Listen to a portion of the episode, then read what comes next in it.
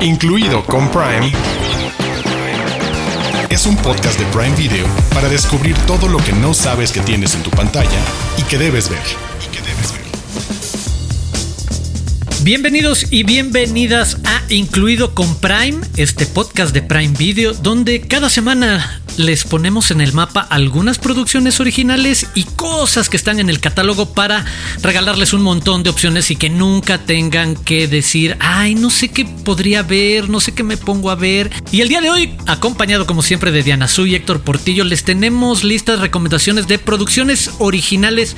Chicos, ¿qué tenemos preparado sobre producciones originales precisamente esta semana? Hola, hola. Eh, pues a mí me toca presentar todo por Lucy. Ustedes recordarán la icónica serie de los 50 I Love, I Love Lucy. Pues esto que llega es una reinvención moderna latinoamericanizada de esa serie.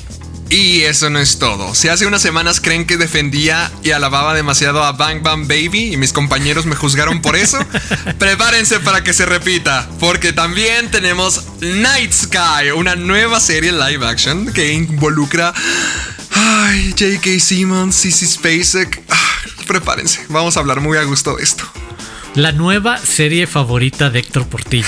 Por supuesto, nuestra sección eh, desde las profundidades les vamos a recomendar comedias muy distintas, muy variadas, bastante eclécticas que juegan con la sátira del cine de acción, también con muñecos vivientes, una aproximación bastante moderna y entretenida del cine de zombies, que podríamos llamar el cine de zombies 2.0 del siglo XXI. Por supuesto, como cada semana, Prime News, así que sin más que añadir, comenzamos, incluido con los de casa. Los de casa. Títulos originales y exclusivos de Prime Video. Los de casa. Y ya nos lo anticipaba Diana Su, vamos a hablar de Todo por Lucy, una imaginación modernizada y como dice aterrizada en hábitos y costumbres y momentos en Latinoamérica, por supuesto particularmente en México, de esta historia de una mujer y su dinámica de pareja. Estrena el 20 de mayo exclusivamente en América Latina y Estados Unidos. Se trata de una historia de una mujer del siglo XXI que quiere estar enamorada, pero no quiere perder su individualidad. Esa es la premisa ¿Qué podemos esperar? ¿Qué ofrece? ¿Qué tipo de comedia estamos viendo? Y comenzar por decir que estamos en los terrenos de esta sitcom muy tradicional, que creo que tenía un rato que no veíamos, que se nota dentro de un set y dentro de ese universo. ¿Qué vemos en esta nueva aproximación, Diana Su? Pues miren, para que sepan qué esperar, tú ya bien dijiste de qué se trata esto de, de Todo por Lucy. Cada episodio, te lo ponen al principio en los créditos iniciales, está basado en un episodio de I Love Lucy muy por encimita, para que sepan, ¿no? El primero se llama, bueno, está basado en The Girls Want to Go to a Nightclub, que es el primer episodio, de hecho, de I Love Lucy. Y para que sepan cómo, por qué nos referimos a que es algo por encimita, ¿no? El episodio original de I Love Lucy se trata sobre Lucy y sobre eh, Ethel, que quieren ir a un antro, mientras que los otros dos protagonistas de la serie, Ricky y Fred, quieren ir a un combate de boxeo. Y en la serie, que es todo por Lucy. Se trata sobre Lucy que tiene un novio, que le van a hacer una fiesta sorpresa y llega a la conclusión de que le van a dar el anillo y entonces va a hacer lo que sea por sabotear ese evento. Entonces, ven, casi va por otro lado, ¿no? Esta parte de, de, modernizar y además de trasladar el lenguaje y las situaciones a Latinoamérica entonces se toma como, como base, digamos, no sé, hasta diría que solo el título del episodio de I Love Lucy y entonces se traslada a esta comedia que es protagonizada por Natalia Telles y por Daniel Tobar. Y hay unas situaciones también distintas entre los personajes de I Love Lucy y cómo los reinventaron para esta pues nueva serie mexicana. Como ya mencionaba Diana, pues todo es muy diferente a como lo que conocíamos de I Love Lucy original. Ahora ya que estamos modernizados, pues bueno, hay oportunidad para que nuevas parejas, nuevos personajes, nuevas personalidades y, nuevos gustos y nuevas sexualidades también formen parte de esta nueva historia modernizada. Y bueno, en la original ya lo dijeron, teníamos a Frank y Ethel, ahora tenemos a Federico y Esteban, que es una pareja homosexual. Y eh, eh, son los nuevos acompañantes de, ambos, de Ricky, de, Lucy, y también tienen una dinámica bastante frenética. Muchas veces también la, serie decide, por ejemplo, creo que es en el segundo episodio donde deciden escribir una lista de qué es lo que más odian el uno del otro. O sea, se tienen que poner a, discutir, ver qué es. Y obviamente, siendo uno más joven que el otro, siendo uno el dueño de los apartamentos donde vive esta gente, hay un montón de destrucciones. De hecho, a mí me gustaría mencionar que hace tiempo que no vemos una, una sitcom como las que conocemos, al estilo de Friends, al estilo de I Met Your Mother, donde tenemos sets, donde contamos con sets. Y, es curioso verlas nuevamente. O sea, es, Supongo que esta nueva versión de I Love Lucy trata de rendirle homenaje a muchas cosas que funcionaron en el pasado, modernizándolas. Y quién sabe, ¿qué me dicen ustedes? ¿Qué tal, Arturo? ¿Tú crees que funcionó? ¿Crees que lo lograron?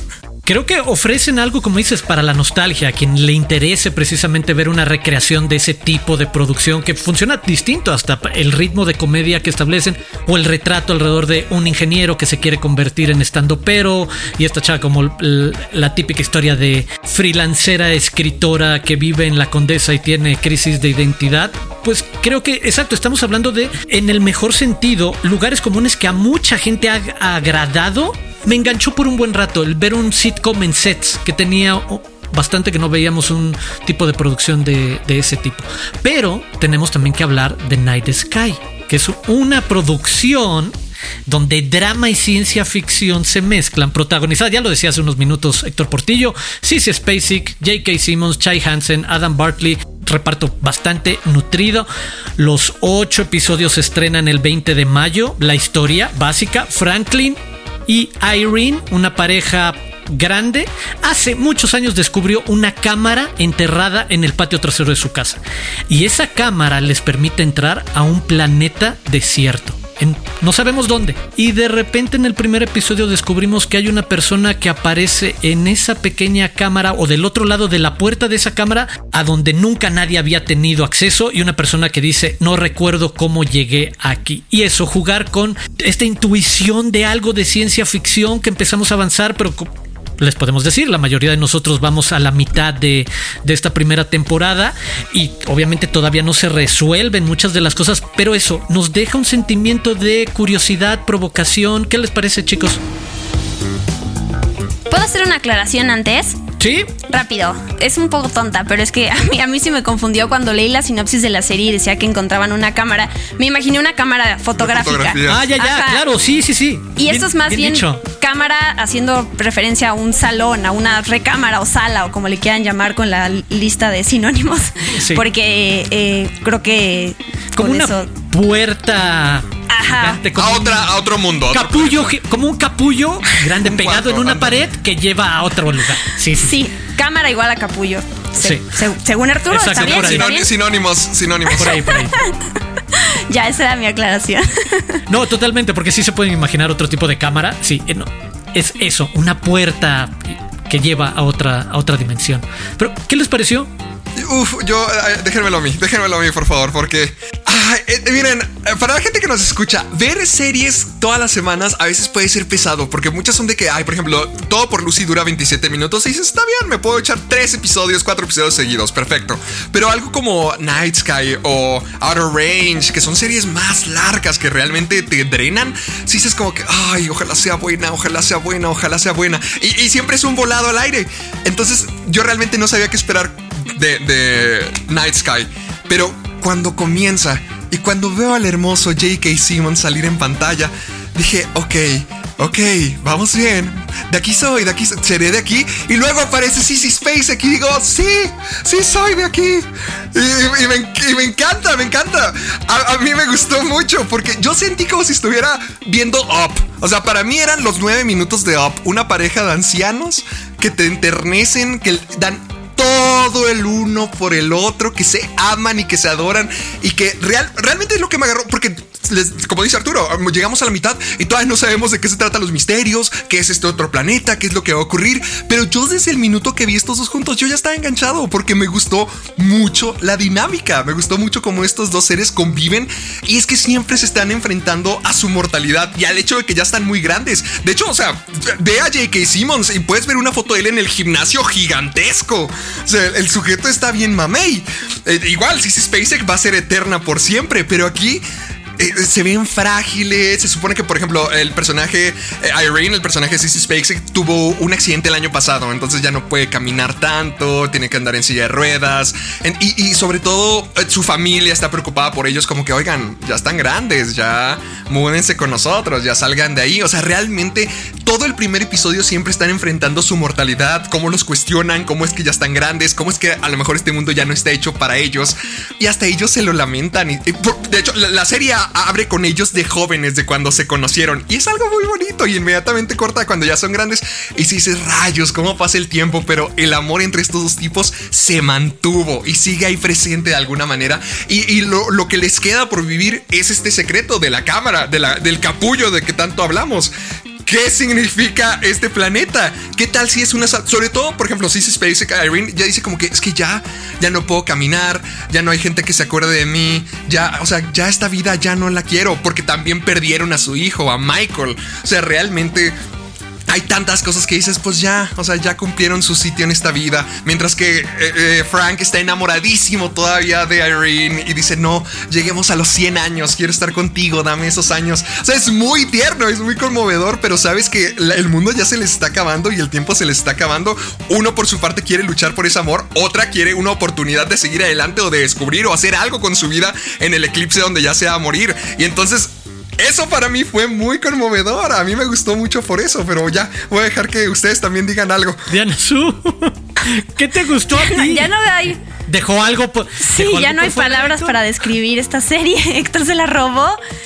No, creo que lo, lo, que yo puedo recordar es tú ya te enfocaste en la parte romántica, que sí, yo también pensé en esa escena inicial de Op, porque en este primer episodio de Night Sky te cuentan es muy importante la cantidad de años que llevan juntos estos dos personajes. Pero hay que recordar el elemento de ciencia ficción, que es otra de las cosas importantes de la serie. De nuevo, está este capullo que encuentran, este planeta desierto, que se, lo, que les gusta a ellos hacer es sentarse en sus sillas y eh, pasar horas viendo este escenario, que no sabemos de dónde viene pasan años de su vida sin haberle dicho a nadie que encontraron eso, algo muy raro, y de repente, por algo que pasa, un sujeto aparece en ese lugar, eh, un sujeto que trae una capsulita con un líquido azul y cabello, o sea, como todos estos elementos que de esas series que ves y dices, ¿sí estoy entendiendo o en realidad me perdí de algo? Porque es, muy confuso al principio, pero te van eh, construyendo esa atmósfera precisamente de thriller, porque hay un vecino que además los está observando y que dice, qué raro que todo el tiempo se van al cobertizo. Entonces, bueno, con todos estos elementos, ciencia ficción y amor que dice Héctor, creo que sí es una serie que pinta muy bien.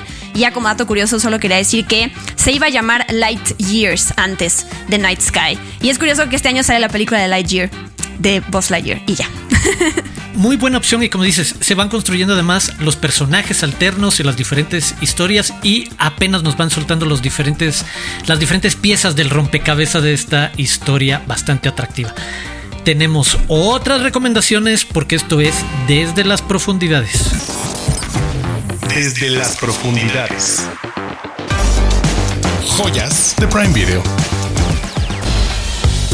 Y es la hora de escarbar en el catálogo y poner opciones para todos los gustos. Ahora nos vamos a asomar a la comedia y ya lo decía hace algunos minutos, sátiras criaturas, muñecos que se vuelven verdaderos y que tienen muy particulares personalidades o cine de zombies. Pero empecemos con los muñecos vivientes. Diana Su, queremos ponerles en el mapa Ted.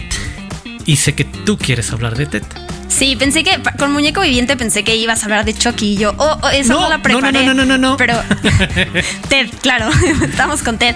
Pues Ted, eh, esta película de adultos, porque tenemos a este muñeco que todos tenemos, hemos tenido un osito de peluche y el ver esta otra perspectiva de tener al, osito que cobra vida, pero que es súper mal hablado y que fuma, droga, digo que se droga, ajá, y que y que este toma cerveza y que además le pertenece al personaje de Mark Wahlberg Creo que es, es una buena comedia de humor negro. A mí me costó trabajo porque, de nuevo, yo tengo ositos de peluche y los míos se comportarían muy bien. No serían como Ted. Entonces, es súper raro. Yo digo que los malcriaste. No, no, no, ser bien fumadores. ñoños como tener yo. crisis.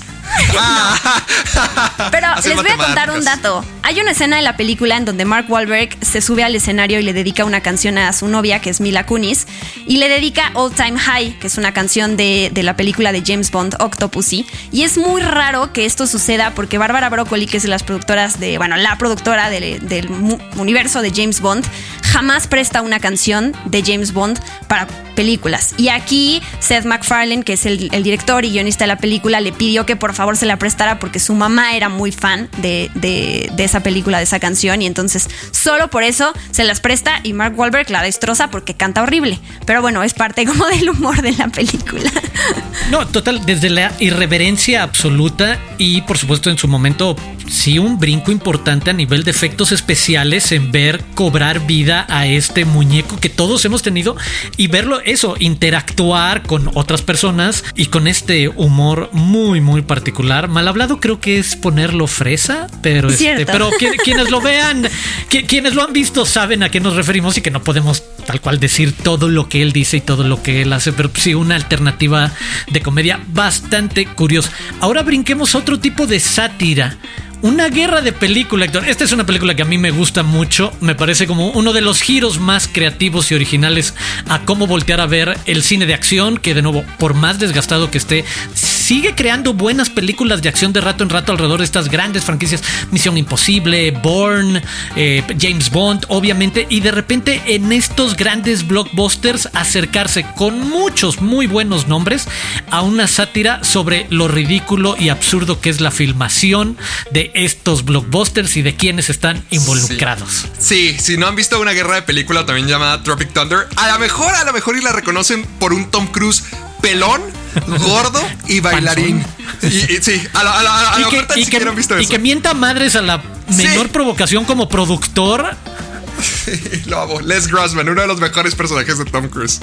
Sí, para la gente que no ha visto Tropic Thunder, es una cosa maravillosa. Es acerca, es una sátira justamente. Como que este episodio, nuestras recomendaciones de las profundidades son muy satíricas. A nuestros amigos de la infancia, a los zombies en unos momentos. Y aquí, como dijo Arturo, a toda la industria de la filmación, del cine, de los actores. Porque eh, vamos a ver cómo es que un grupo de actores bastante diversos van a filmar una película. Pero madre mía se termina convirtiendo en realidad y ellos creen que están filmando una película. Entonces todo el tiempo están actuando cuando en realidad están en la selva, están en peligro y es una cosa maravillosa porque tenemos todos los tipos de actores. O sea, piensen, piensen en todos los estereotipos de Hollywood, en todas las ridiculeces que siempre se han visto y todo es aquí burlado. Por ejemplo, tenemos a Aven Stiller que interpreta, digamos que es una sátira a la, a celebridad, a la estrella que es reconocida por ciertos papeles. O por ejemplo a Robert Downey Jr., que es un actor de método, es un actor blanco que- que- que no creo que esto se pudiera hacer hoy en día. La película es del 2008. Que dilo tú, Arturo. Te lo dejo. No, no, no, el nominado al Oscar. El, el tipo Ah, de sí, actor el, nominado actor al. Oscar. Sí. el que, el que se mete demasiado en su papel, que hará todo lo imposible, lo, lo ridículo, lo incorrecto para poder cumplir con el papel. El y también, por ejemplo, tenemos el, el- ah, sí, sí, el rapero, Jack Black, que hace las eh, el, el actor que hace las comedias ridículas y asquerosas. O sea, tenemos de todo, realmente. Hasta hay trailers de películas bastante graciosos donde comenzamos la película con esos. Yo digo que desde el momento donde ves el tráiler para todas las películas falsas, es ahí donde ya estás convencido de que, ok, quiero ver qué, qué tan ridículo se puede poner esto, sabiendo que estos actores estúpidos, ridículos, idiotas, se van a meter en lo que creen que es una película, pero realmente sus vidas están en peligro y todo termina siendo mejor de lo que creen. Créanme que se la van a pasar muy bien con Traffic Thunder. Ahí lo tiene. Estoy totalmente de acuerdo. Este, la verdad es que yo disfruto mucho ver. Curiosamente, yo acababa de ver esta película justo hace un par de semanas que platicábamos y, y se puso esta en la agenda. Tenía no más de un mes que la había vuelto a ver. Y la verdad es que sí me resulta una de las propuestas más frescas para hacer eso. La sátira de. Lo describiste, cada uno de los grandes involucrados que vemos que tienen que ser parte de la fórmula de un mega blockbuster lleno de acción. El actor que solo está nominado y que siempre es lo que dices de método y de películas artísticas y que pasaron por 37 festivales. El héroe de acción, a mí eh, me parece que Ben Stiller me recuerda directamente al propio Tom Cruise en todas como sus grandes sagas de los 90 y 2000 eh, cuando empezó a hacer muchas más sagas de acción. Y eso, llevarlos al ridículo de qué pasaría si los haces pasar a todos estos niños consentidos desde diferentes lugares a una experiencia real en la selva asiática, teniendo que sobrevivir por accidente, porque los, los confunden por verdaderos soldados americanos que están en una misión. Y sí, llevado a lo grotesco y lo satírico en todo nivel, el cómo explotan cuerpos, que se imaginen, el de aquí sí va a ser bastante visceral en el mejor sentido y en el sentido más literal de lo que veamos cuando matan a alguien, pero creo que eh, es eso, una muy buena alternativa para quien se quiera reír del ridículo y de lo que gozamos también con estos grandes blockbusters. Y nos movemos a otro tipo de blockbusters porque también está muy integrada gente muy famosa. Este fue un trancazo de taquilla, pero creo que también es una versión moderna y fresca, hablando desde la comedia de lo que conocemos con el cine de zombies. Y yo pongo en la mesa, lo que más me gusta es cómo incorpora una narrativa audiovisual muy moderna de los letreros, las conversaciones a través de estos eh, textos que aparecen en pantalla y que nos dan información de cada uno de los personajes o los secretos o tips para poder sobrevivir en un mundo de zombies y cómo debes de cumplirlos. Estamos hablando de Zombieland. Diana Su, ¿qué te parece? Sí, me gusta mucho Zombieland, debo decirlo. De entrada, recordar quién la dirige. Es la ópera prima de Ruben Fleischer que hizo después, no sé si, si podemos decir que esta es su mejor película, ¿no? Gangster Squad, Venom, que yo defiendo Venom, la primera, porque la segunda, y sé que ¿Qué te pasa? me va a matar, ¿Qué es te pasa? Ay. Venom Carnage liberado es malísima, punto final. Cambiamos de conversación. Sigo con Ruben Fleischer. otro, otro día lo discutimos si quieres, Héctor. Sé que tienes muchas cosas que decir. Por favor, claro que sí, la voy a defender hasta mi muerte. Y Uncharted es la más reciente que ha dirigido, que no sé si, si yo no la vi, pero bueno, no sé qué tan, qué, qué le fue.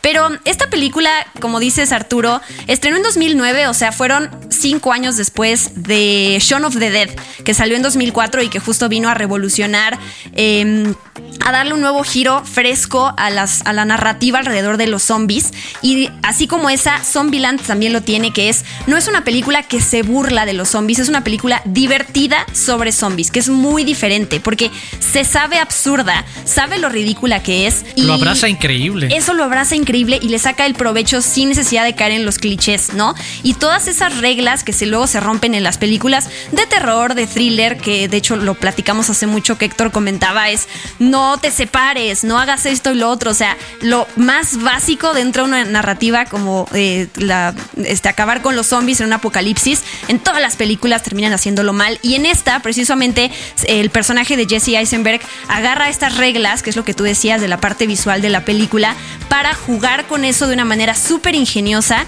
y de nuevo sin salirse del absurdo. No es una película de terror, pero es una película sí única, ¿no? Tan así que 10 años después llegó la secuela, que también logró eh, seguir jugando con esta parte autorreferencial, sacarle provecho a, a lo bobo que es todo. Y sí, como dices, se terminó convirtiendo en una, pues, ¿le puedo llamar una película de culto? Sí, totalmente.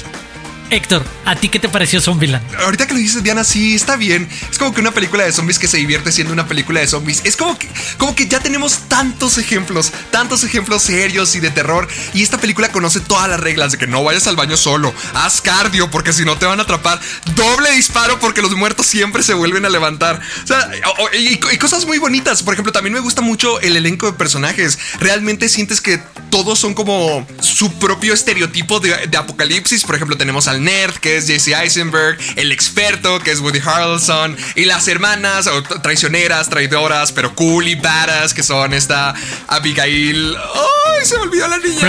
La- Breslin, Abigail Breslin, la Little Miss Sunshine. Y, y Emma Stone, Emma Stone en, en sus papeles donde se está dando todavía a conocer más. Entonces es muy bonito ver todas las reglas, toda la sátira que es al mundo de los zombies y cómo conoces tanto de películas de zombies. Y también cómo es que estos sujetos tan ay, polémicos, controversiales, duros y desagradables terminan volviéndose una familia. Y cómo logran aprovechar un apocalipsis zombie. Creo que todos nosotros hemos estado en un punto de- donde decimos, ay, yo si estuviera en un apocalipsis zombie haría esto, o trataría de sobrevivir esto, me escondería aquí, robaría esto, destruiría toda una tienda. Por ejemplo, una de mis partes favoritas es cuando van a la mansión de Bill Murray, que es una, Sí. una parte muy importante de esta película. Y eso es genial, o sea, como también el, el- está lo divertido de lo que es el matar muertos, que tienen hasta cosas divertidas como la muerte de la semana o cómo matan payasos en un centro de diversiones.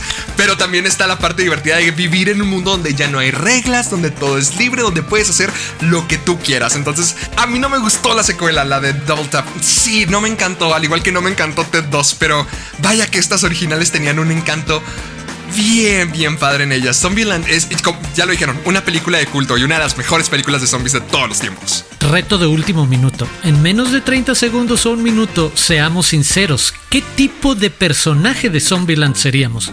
Yo sé que quizás me identificaría con Woody Harrelson. Lo siento, pero es verdad. Yo sí sería badass, como Emma Stone. Ah, ahora resulta, ahora resulta que todos son los mejores. En, en, ese escenario, es que eso es ponerte en ese escenario cuando las cosas es vida o muerte. ¿En quién te convertirías? Es que te voy a decir por qué. Tú, tú me estás juzgando sin siquiera conocer mi razón de por qué me identifico con ella. Eres como Shrek, eres como Shrek. Porque cuida a su hermana y porque le vale todo a su ah. alrededor siempre y cuando su hermana y ella sean las que puedan salvarse y los demás los pisan. a ver, supera eso, Héctor, por ti. Supera eso. Ya, perdón, Exacto. Ya, me, yo ya terminé el Mike programa. Drop ya, me avergonzaron. ya me en Prime Video. Tú eres Bill Murray. sí, probablemente Arturo me mataría. Creería que estaría muerto y Arturo me, me dispararía. Es, ese soy yo. Pues bueno, ahí tienen tres recomendaciones de comedias para entretenerse con el catálogo para todos los gustos entre Zombieland, Ted y una guerra de película en Prime Video. Prime News. Noticias calientitas de Prime Video. Muy pronto podremos ver La Lista Terminal.